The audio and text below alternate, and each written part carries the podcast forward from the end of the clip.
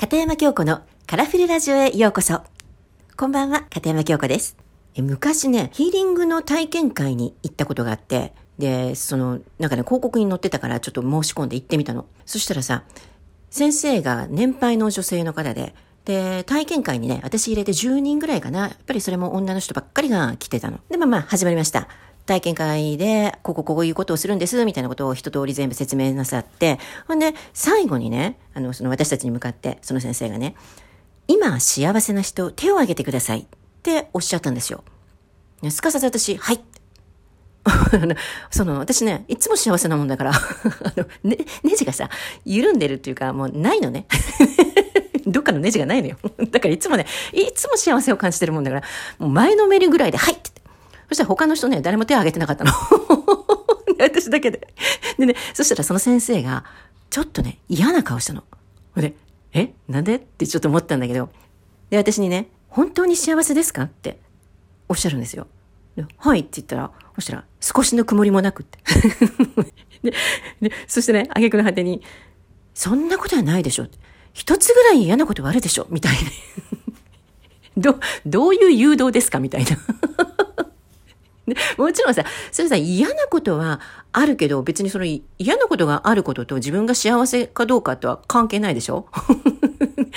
で、だから、あの、全然私本当にもう幸せすぎてありがたいんです、つっていう話をしたら、最終的にね、じゃあどうしてここに来たんですか？って。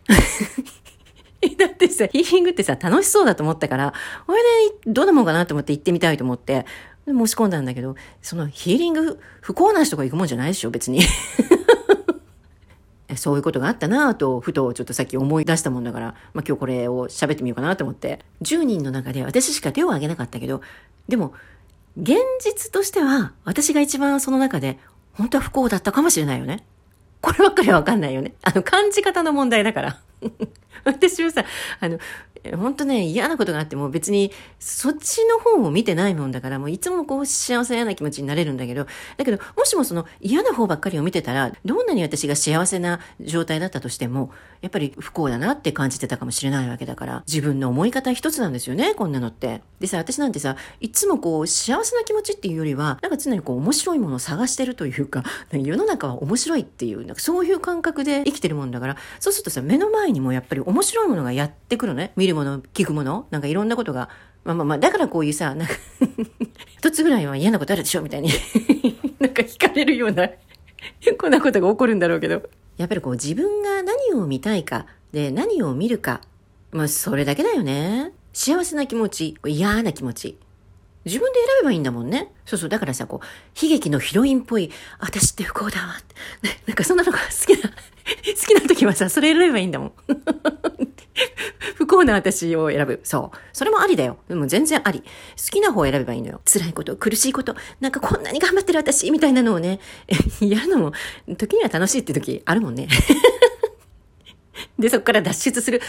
えー、そんな苦しいことがあったけど、私ってこんなに頑張って、今こんな風になったのよみたいな、なんかそういうね、そういうストーリーが好きな人はそれを選べばいいし、そういうのが楽しいこともあると思うんですよ。まあ、まあ実際にそういうことを楽しんでらっしゃる方いっぱいいるじゃないですか。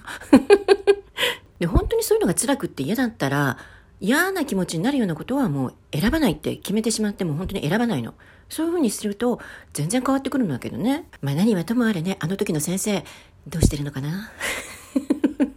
まだ、まだそんな質問してるかな？あなたは幸せですか？本当にですか？みたいな。なんだかその時の話がふと頭に思い浮かんだんで、今日はちょっとその話をしてみました。ってことで、今日はこれでおしまい。じゃあね、バイバイ